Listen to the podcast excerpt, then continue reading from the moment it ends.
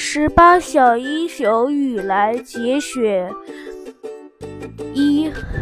晋察冀边区的北部有一条还乡河，河里长着许多芦苇。河边有个小村庄，芦花开的时候，远远望去，黄绿的芦苇上好像盖了一层厚厚的白雪。风一吹，鹅毛般的苇絮就飘飘悠悠地飞起来，把这几十家的小房屋都笼都罩在柔软的芦花里，因此这村就叫芦花村。十二岁的雨来就是这村的。雨来最喜欢这条紧靠着村边的还乡河。每到夏天，雨来和铁头。山钻，还有许多小朋友，好像一群鱼在河里钻上钻下。藏猫猫，狗刨，立浮，仰浮。雨来养伏的本领最高，能够脸朝天在水里躺着，不但不沉底，还要把小肚皮露在水面上。妈妈不让雨来耍水，怕出危险。有一天，妈妈见雨来从外面进来，光着身子，浑身被太阳晒得黝黑发亮。妈妈知道他又去耍水了，把脸一沉，叫他过来，扭身就到炕上抓笤帚。雨来一看要挨打了，撒腿就往外跑，妈妈紧跟着追出来。雨来一边跑一边回头看，糟了，眼看就要追上了，往哪儿跑呢？铁头正从河边赶着牛回回来。远远的向雨来喊：“往河沿跑，往河沿跑！”雨雨来听出了话里的意思，转身就往河沿跑。妈妈还是死命的追着不放，到底追上了。可是雨来浑身光溜溜的，像条小泥鳅。怎么也抓不住，只听扑通一声，雨来扎进河里不见了。妈妈立在河沿上，望着逐渐扩大的水圈，直发愣。忽然，远远的水面上钻出了个小脑袋。雨来像小鸭子一样抖抖头上的水，用手抹一下眼睛和鼻子，嘴里吹着气，朝妈妈笑。二，秋天。爸爸从集市上买尾席回来，同妈妈商量，看见了区上的工作同志，说是孩子们不上学念书不行，起码要上夜校，叫雨来上夜校班，要不将来闹个睁眼瞎。夜校就在三尊儿家的豆腐房里。房子很破，教夜课的是东庄学堂里的女老师，穿着青布裤褂，胖胖的，剪着短发。女老师走到黑板前面，屋里嗡嗡嗡嗡说话的声音立刻停止了，只听见。哗啦哗啦翻课本的声音，雨来从口袋里掏出课本，这是用图纸油印的，鼓鼓囊囊的。雨来怕揉坏了，向妈妈要了一块红布，包了个书皮，上面用铅笔歪歪斜斜地写了“雨来”两个字。雨来把书放在腿上，翻开书。女老师斜着身子，用手指点着黑板上的字，念着：“我们是中国人，我们爱自己的祖国。”大家就跟随跟着女老师的手指，齐声轻轻念起来：“我们是中国人，我们爱自己的祖国。”三有一天，雨来从夜校回到家，躺在炕上背诵当天晚上学会的课文。可是背了不到一半，他就睡着了。不知什么时候。门吱扭响了一声，雨来睁开眼，看见闪进来一个黑影。妈妈划了根火柴，点着灯，一看，原来是爸爸出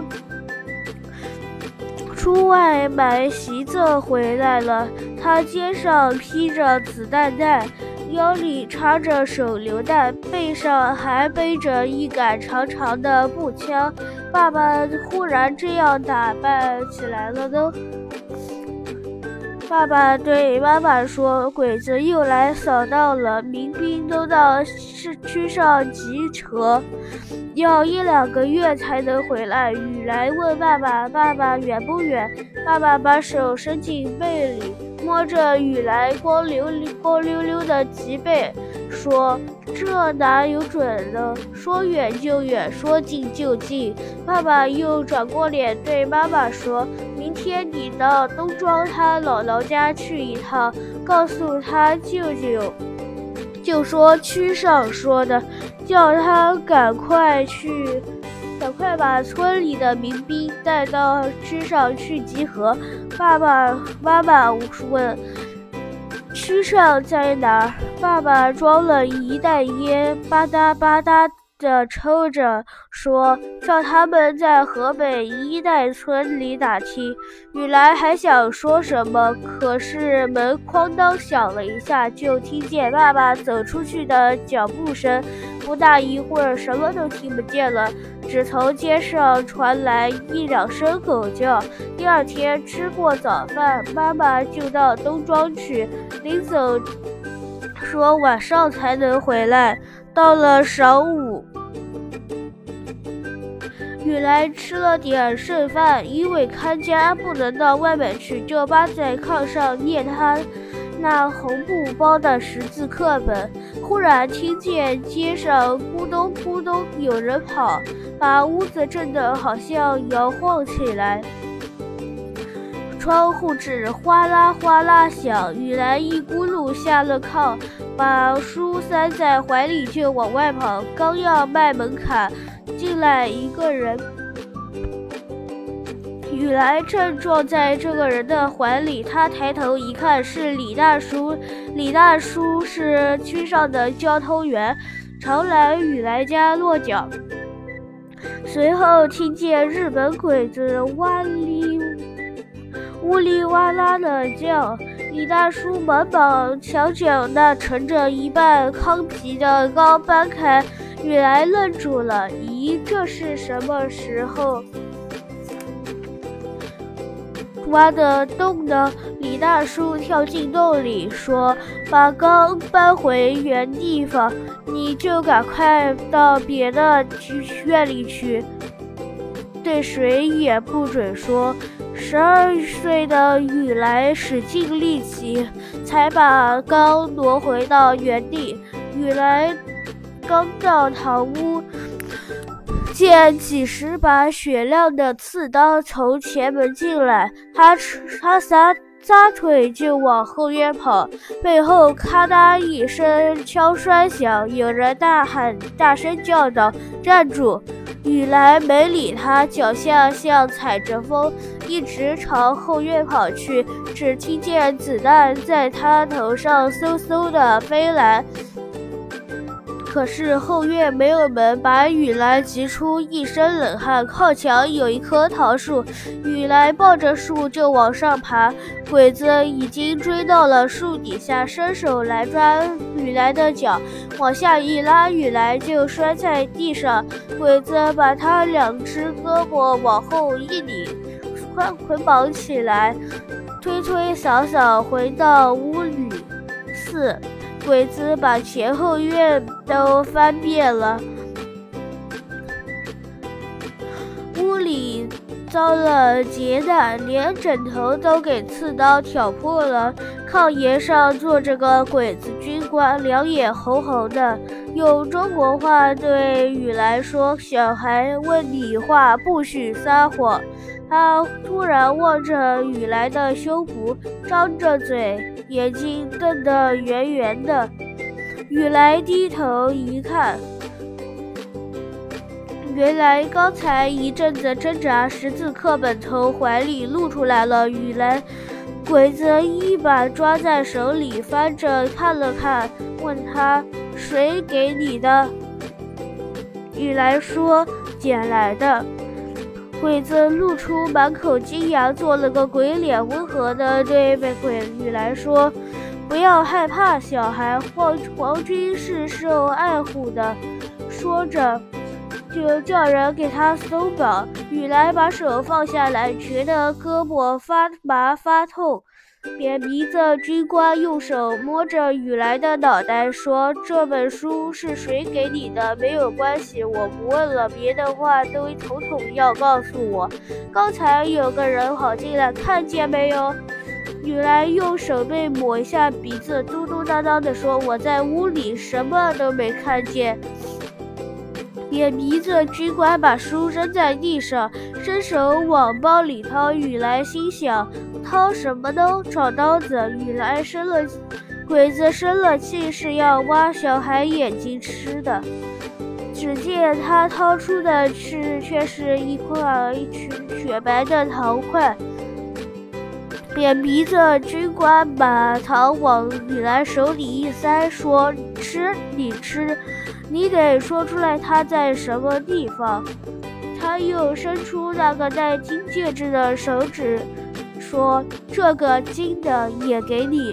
雨来没有接他的糖，也没有回答他。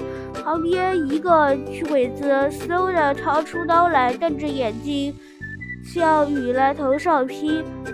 扁鼻子军官摇摇头，两人叽叽咕咕的说了一声。那鬼子向雨来横着脖子翻白眼，使劲把刀放回鞘里。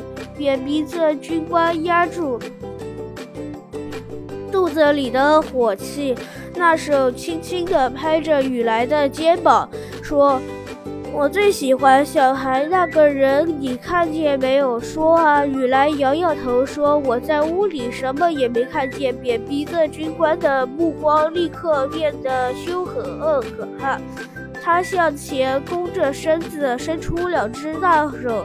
啊，那双手就像鹰的爪子，扭着雨来的两只耳朵，向两边拉。雨来疼得直咧嘴。雨鬼子又抽出一只手来，在雨来的脸上打了两巴掌，又把他脸上的肉揪起一块，咬着牙拧。雨来的脸立刻变得白一块、青一块、紫一块。